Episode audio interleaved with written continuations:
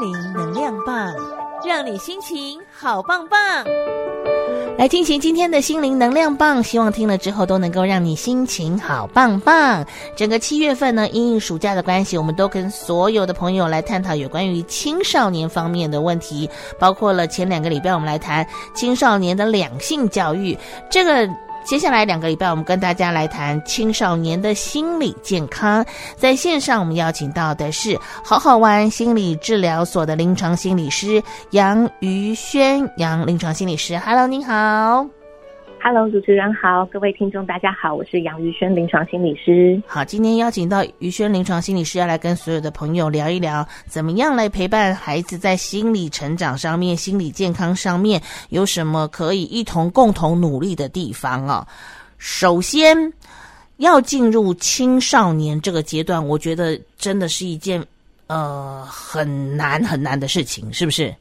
哎，没错，这是一个爆炸的时时间点，这样。对，因为他我曾经听过一个说法，就是人一生当中，你的荷尔蒙跟整个生理的这个转变有两大关键，一个就是青少年，一个就是更年期，对不对？嗯、对。啊，你更年期，你想，你都已经历练了四五十年了，你都还不能够控制自己的情绪，更何况这个青少年他才十几岁，他知道什么样叫做控制情绪，是不是？没错，没错。尤其他们在这个阶段，其实大脑的发育都还是正在发展中，对呀、啊。所以那个冲动控制的能力是更加的呃不容易的。对呀、啊，你都可以知道说，如果你已经历练过更年期，你知道说那有多么的美松快。那更何况这样的可能，我们还是青少年这个转换的这个程度，还比更年期来的更剧烈一点嘛，哈。没错，好吧，所以我们就要来跟大家聊一聊，这个已经从不是 Y 世代、Z 世代，现在已经到了我不会念的世代，阿法哦，啊叫阿法世代。好，台湾目前的青少年发展会面临什么样的挑战？跟这个有什么样我们可能错失的机会呢？OK，我这边先帮大家定义一下啦，就是我们从 Z 世代过渡到 Alpha 世代。嗯、Z 世代指的大概就是可能一九九零年以后出生的人。那这一群人，他们其实是首代一出生就可以接触到网际网络的一个年代。啊、那到了 Alpha 世代，它是泛指二零一零年以后出生的孩子。嗯、他们其实不是只有一出生就有网络哦，而是他们身处在一个数位的环境。我们可以回想一一下那个时期，其实我们开始有。iPhone、iPad 这些很方便的行动装置，嗯，那 Facebook、Instagram 这些社群媒体其实也都处于一个活跃的时间点，所以简单来说，网络还有使用数位行动装置，甚至到最近很火红的 AI，对他们来说就是日常，对，对。所以。这些阿法世代的青少年，他们在发展上会面临哪一些机会跟挑战呢？嗯，我想先说说看机会的部分了。好，我认为跟父母的那个年代相比，现在的青少年他们其实多了更多的自由度的跟弹性。对，为什么会这么说呢？因为数位时代其实我们讲求的是创新。创造，嗯，想象力，嗯，越是不可能的事情，如果被创造出来，就越能够带动这个世界的进步。没错，所以在这个世代里面，其实孩子们好像就可以不再受限于框架，嗯，只要你有不一样的想法，你都可以去尝试。嗯，而我们的环境也允许跟鼓励你去尝试，对，是可以不受更不受束缚的去做自己以及表现自己。是。对，所以我们其实可以从网络媒体或者是各种管道上去看到，越来越多的年轻族群，他们懂得在网络上去展现自己的才艺，对，或发表自己的自由的言论。嗯，那这也显现出这个世代的青少年，他们在发展自我的过程中是有更多的弹性跟机会的，所以就是不受那个框架束缚的。对，我们的接受好像就更多元了，对不对？没错，没错。对，但是我们也可以在这么便利的数位环境中看到蛮多隐忧的啦。哦，这边我自己会去归纳出两个比较重要的挑战是：嗯，第一个是过度依赖数位所带来的一个影响。哦，我我们又会把它称为一个素食心态，因为呃，像现在网际呃网络科技的进步，孩子们他们在使用网络的时候，其实已经习惯马上去得到反馈了。对。像是电脑的高效能啊，或是透过大数据的方式，它都会捧上你所需要的东西或你喜欢的东西。嗯哼。那这些资讯呢，可能是不完全那么被缜密的筛选、分析跟整整理过，就给你了。嗯，所以其实部分的孩子，不只是孩子，我觉得现在大人们也开始受到这样的荼毒。真的，我们在这个过程中就慢慢丧失了主主动思考的能力。嗯，那。呃，尤其青少年期，他们其实是需要不断的去思考、反刍他们所学习的东西。那如果在这个时候就丧失了这样的能力，其实是非常可惜的。嗯哼，那也会在这个过程中啊，因为快速得到他们想要的东西，他们会慢慢失去耐心诶。他们只会想要快速的得到反馈，对，然后只重视那个结果带来的满足，而不是在思考的过程中去获得这个乐趣。所以这是比较隐忧的部分，没有耐心。对，那。第二个挑战想要跟大家说说的就是，我我想从那个社群媒体对孩子的影响来看，嗯，因为这也是我在从事青少年心理咨商的过程中常会遇到的议题，嗯，就是过度的投入这个网络世界，嗯，其实部分的孩子他会把真实跟虚幻搞混了，嗯嗯，那或者是说，当他们一直挂在网络上。减少跟真实人际的接触，那就会慢慢的导致他们在生活中的人际技巧会出现困难。嗯哼，嗯，那另外一个则是跟前面刚才提到的，呃，这个世代他们更能够在网络上去展现自己啊，嗯、每个人可能会有自己的频道，YouTube 频频道，或者是他们的 IG 页面这样去展现自己的长才，嗯、但也很有可能会迷失在这个网络中的评价。他会过度在意别人的负面评论，是。那尤其这个网络的匿名性，因为去个人化，我们常常没有办法直接辨识出是谁在散布某些谣言啊、带风向啊。是。所以这些状况其实都会衍生出后续的，例如网络霸凌，或是因为过度在意他人负面的评价而出现心理健康的困扰。哇，一讲又开始觉得很担忧了。对，对，因为这好像也是没有办法避免，包括他在学习的过程，他在成长的过程，他就真的已经在身边，而且孩子就必须得要去接触嘛，是不是？没错，因为这是他们最常使用的工具啦。对对对，我们也常一直在提醒他们说，你因为你自己的喜好跟取得的迅速，好像现在孩子比较没有办法多元的去接触到他没有接触过的东西。对，不对？因为对他们来说，那个因为相对提供的管道就是，好像原原本应该很多元，但最后其实是窄化的。对，因为他只他可以 Google，他可以挑选，他可以选择他喜欢的部分。可是有些东西他不见得不喜欢，而是他没有去接触过。对，没错没错。所以其实感觉到好像世界村哇，这个四海一家。可是其实我们的孩子眼光会变得稍微狭隘一点了。嗯，好吧。会有这样。产生这样子又变动的这么剧烈，然后我们也我们的小时候跟他们的小时候又落差这么大。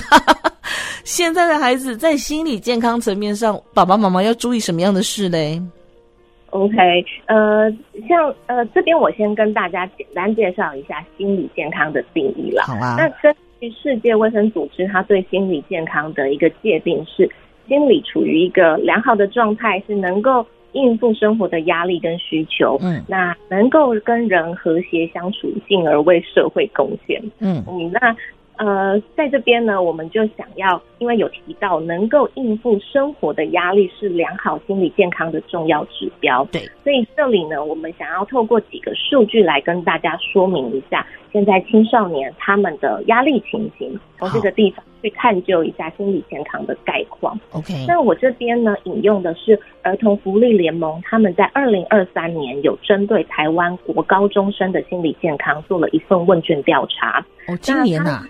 对，是今年的，还蛮新哦。是。那呃，在这个调查里面，是想要先去了解，诶，青少年他们在生活中是不是会有觉得自己很难平静下来啊？嗯、有压力。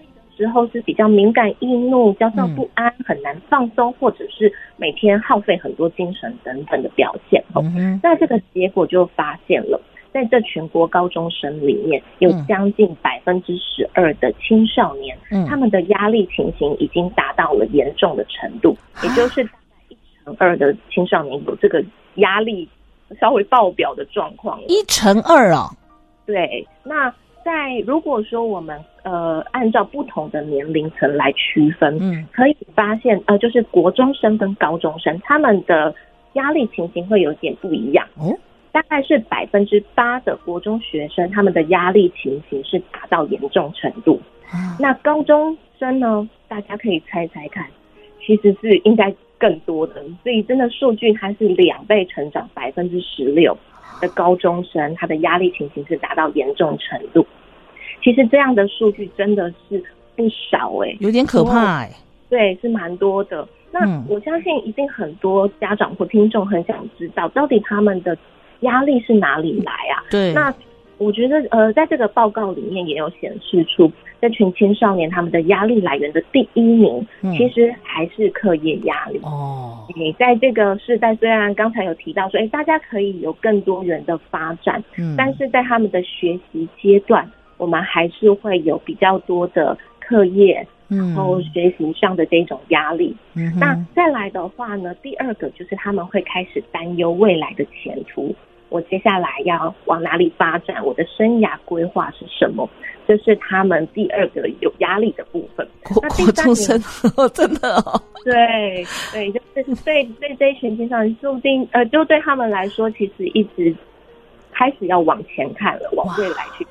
是是是，那到了第三名的压力源就是人际交友的困扰。哎呦，对，那这个部分其实也会扣到刚才提到的，在社群媒体上的交友啊，然后在这个呃，可能在网络世代里面，其实那个交友的机会更多，嗯，但是他可能压力也会更加的庞大。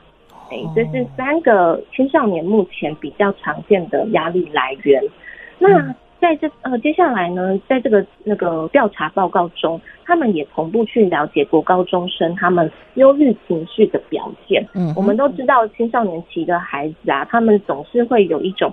呃，心情会闷闷的啊，对，他们的天空都是灰蒙蒙的这个样子，对，对，所以有各种原因会造成他们出现忧郁的感觉，对。但这种忧郁的表现，这里所说的忧郁表现，不代表他们符合忧郁症的诊断，嗯，还是需要请大家区分这两种状况。是，他只是有一个忧郁的感觉，或者是忧郁的倾向。嗯，那在这个结果里面，调查结果里面是发现到将近百分之十七的青少年，他们的忧郁情绪是。达到严重的程度，一样还是很高哦。怎么这么不开心？对，没错。所以在按照不同的年龄层来区分的话，嗯，国中生是大概百分之十三，他们忧郁情绪是达到严重的程度。嗯，那在高中阶段的话，就是百分之二十三，嗯，呃忧郁情绪是达到严重程度。嗯，那尤其呀、啊，在这个高中阶段的这群学生里面，他们有一。大概一成，大概也是百分之十二的青的高中生，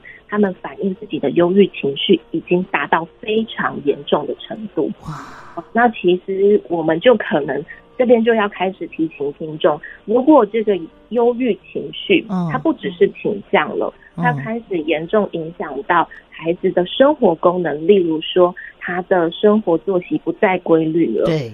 他的交友状况，他的学习状况，他可能不想去学校了，或者是成绩很明显严重退步，嗯，这些都可能会是忧郁症的表现，所以会建议家长或老师可以帮忙转介孩子到呃专业的诊所啊、身心科去就诊，嗯，才不会让孩子的情形又更加恶化。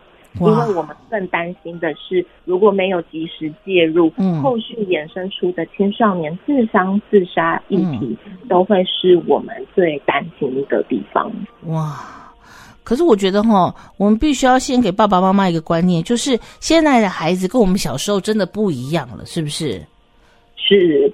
他们说面对的压力跟面对的问题，不是不再是我们小时候这么单纯了啦。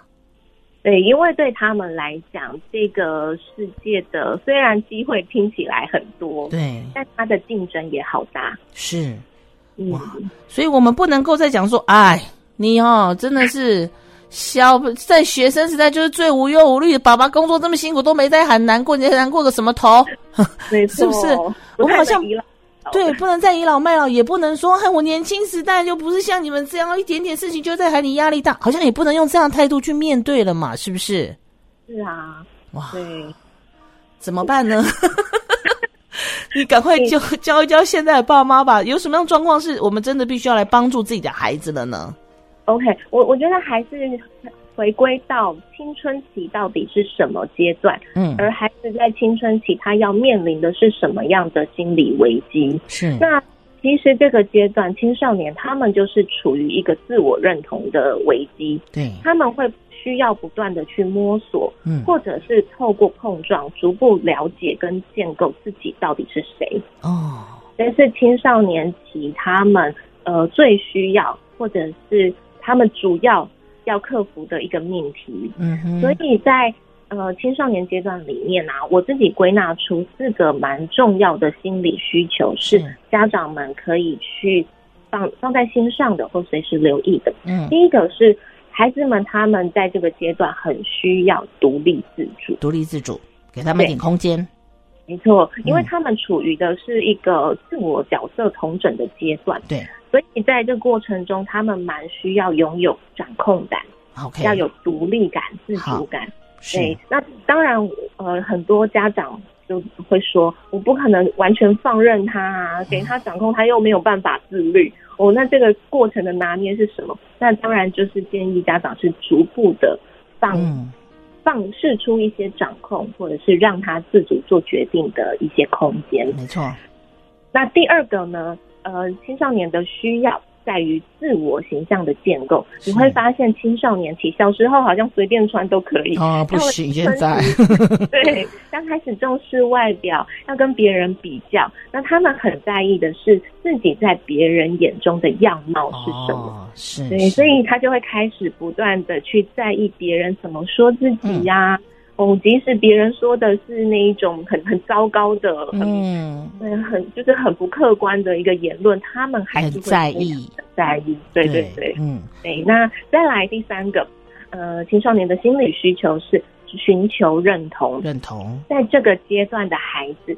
他们其实非常的渴望被接纳跟认可，因为他们开始有很多的变化，不管是生理的变化还是心理的变化，是。他会开始有一种觉得自己格格不入啊，或者是跟人家不一样的地方。对，那一般来说，正常的心理发展轨迹是希望可以被认同的。对，那尤其是他那一群他们自己，他们认同，他们觉得很酷的那些群体。对，他们觉得很酷的大人，如果这一群人可以接纳他或认可他，嗯、那对他们来说是就是太棒了。是，嗯嗯。那再来第四个，嗯，对，最后一个心理需求就是，呃，他们蛮需要情感的支持，他们希望被了解。